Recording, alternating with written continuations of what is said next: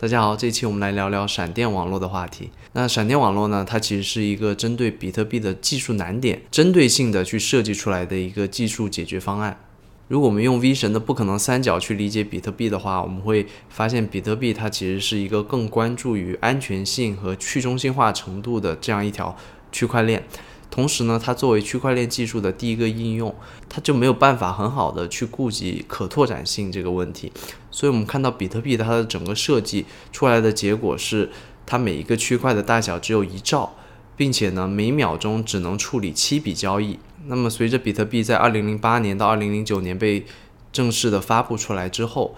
比特币它的热度逐渐增高的同时，那么在比特币网络里面的交易数量同样也是水涨船高的。所以很快大家就面临一个问题，就是如果每秒钟只能处理七笔交易的话，那么大家为了让自己的交易更快的去被打包、去被执行，大家就会争相的去提高手续费，所以就会导致整个交易的手续费就会变得越来越高。所以到二零一五年的时候，闪电网络的概念就被提出来了。那这个闪电网络它最主要去解决比特币交易拥堵的问题的方式呢，它是将比特币所有这些链上的交易。它把它带到链下来，通过呢，在交易用户的这种钱包地址之间建立安全的交易通道，让他们呢可以在链下去很快速的，并且以很低成本的方式去做这种来回的交易。最后，当他们不再需要额外的去进行彼此之间的这种交易的时候，他们就可以将最后的这个信息去汇总，并上传到比特币这条区块链上，从而得到确认。并且呢，闪电网络它有一个非常重要的一个技术特点，那就是在闪电网络里面，这些用户啊，他们可以去复用已经存在的这些支付通道。那具体怎么说呢？我们假设有 A、B、C 三个人，他们 A 和 B 之间呢，已经建立了支付通道；B 和 C 之间呢，也建立了支付通道。那我们现在假设 A 和 C 之间，他们现在也是需要去做交易了，那怎么办呢？那如果我们用常规的方式去想，那肯定是很直接的，A 和 C 再去建立一个支付通道，对不对？但是呢，这里我们需要知道，去建立一个新的支付通道呢，它是其实是需要去跟链上去跟比特币这条区块链去做这种信息的交互，所以其实也是有这种交易成本的。而在我们现在提到这个场景，A 和 B 之间有支付通道，B 和 C 之间有支付通道的情况下呢？当 A 和 C 需要去做交易的时候，他们两个不需要直接建立一个一对一的这种支付通道了，他们可以直接通过 A 和 B 之间的这个支付通道，再从 B 和 C 之间支付通道，以此去完成 A 和 C 之间的交易。那作为 B 呢，它可以去收取一点点的这种费用作为手续费，也就是好像我是做了一个中介，我收取一点手续费给你们提供方便。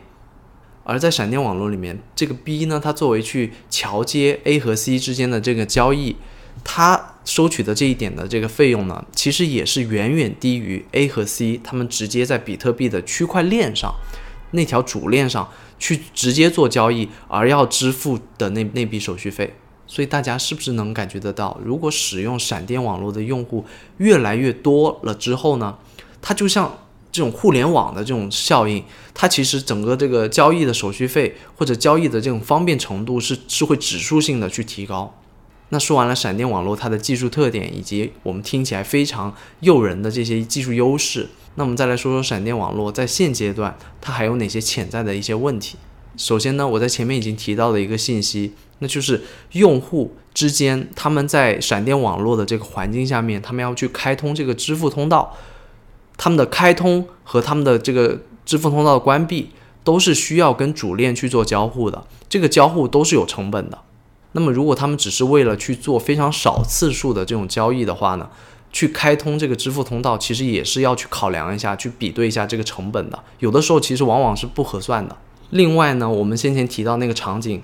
，B 它作为一个中间方，它搭一个桥梁，让 A 和 C 直接通过他们之间的这种支付通道。可以直接去做交易，那 B 它可以去收一个费用。如果我们用正式一点的语言去称呼它的话，应该这个叫做路由的费用。那么在闪电网络里面，这个路由的费用呢，被人为的设定的非常的低廉，所以这也会直接影响到去在闪电网络里面去充当节点角色的这些用户他们的动机，因为这个收益相对来说还是比较低的。那如果节点的收益是比较低的，那你就可能很难去刺激更多的用户。加入进来，去充当闪电网络的节点。那如果节点的数目比较少，你反过来你也会直接影响到整个闪电网络它的安全性，所以会有这样的一个问题。那么再来，我们讨论到这个点呢，它其实不一定对于整个网络而言，它不一定是个坏事儿。那就是这些我们看到在不同的国家已经看到的这种比特币的 ATM 机，那么提供 ATM 机的这些机构，他们在这种不同的 ATM 机之间，其实就是很简单，背后运用的就是闪电网络，他们就是一一个一个的这种节点。那在闪电网络这样的一个特定环境下面，那这些 ATM 机的运营商呢，他们就可以利用。闪电网络这种成本非常低廉的这种特点，他们就可以在这个基础上去额外收一笔手续费。那这笔手续费其实是就是他们的利润。但是对于普通的用户而言，你使用这种 ATM 机，你等于其实你本不需要去支付这种费用，只是这个 ATM 机的这种服务提供方，他们利用这个便利的条件，那么他们就可以很方便的在中间去榨取他们的利润。当然，我觉得这其实不一定是一个不好的事情，因为无利不起早。有这种呃手收手续费的这种利润空间，才会促进这些机构他们去投资这种比特币的 ATM。那比特币的 ATM 越来越多，越来越方便，那自然也会刺激整个生态的越来越繁荣。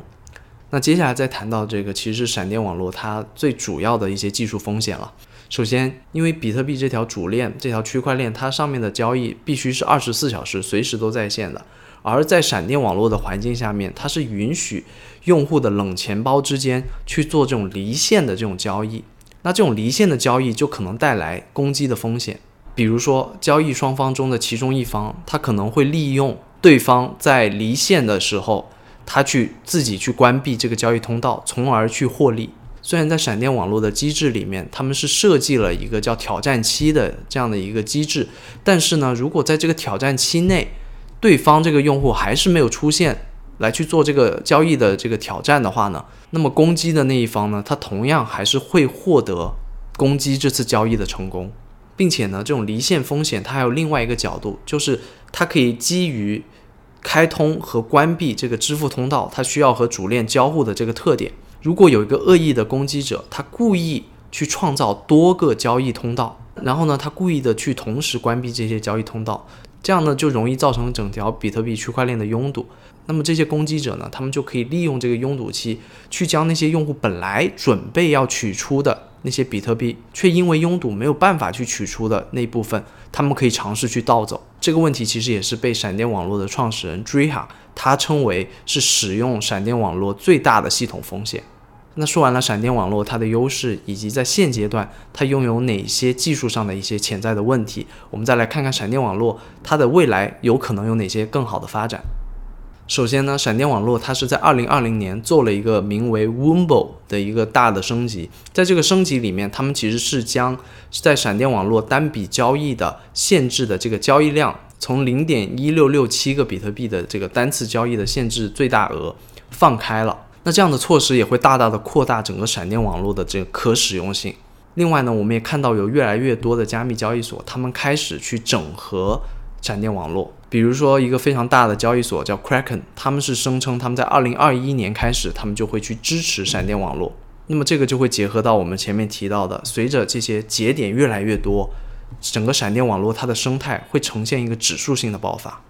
那第三点呢，其实是基于闪电网络他们团队对于闪电网络的安全性的一个升级。他们引入了一个机制，叫做 Watch Tower。这个机制呢，其实是让那些运行着节点的这些第三方，他们去时刻的去监视着整个闪电网络，以此来减少那些当交易对方不在线的时候，主动的去关闭这个整个交易，并且从中获利的这些行为。那第四点呢，其实也是跟闪电网络它的普及和更广泛的使用相关。我们可以看到，在二零二一年开始，也有越来越多的一些巨型企业，比如说推特，他们在二零二一年的六月份开始，声称他们正在考虑在推特网络里面去添加闪电网络的功能，以此来支持推特这些用户，他们可以在用户的之间去做这种比特币的交易。所以，综合这些信息，我个人认为闪电网络它的前景是非常光明的。最核心的一个信心的来源，其实就来自于越来越多的使用，这些的使用反过来也会助推整个闪电网络，它会不断的去更新、去升级，并且变得越来越好。那最后我做一个简单的总结。首先，闪电网络它的出现是为了去解决比特币的可拓展性的问题。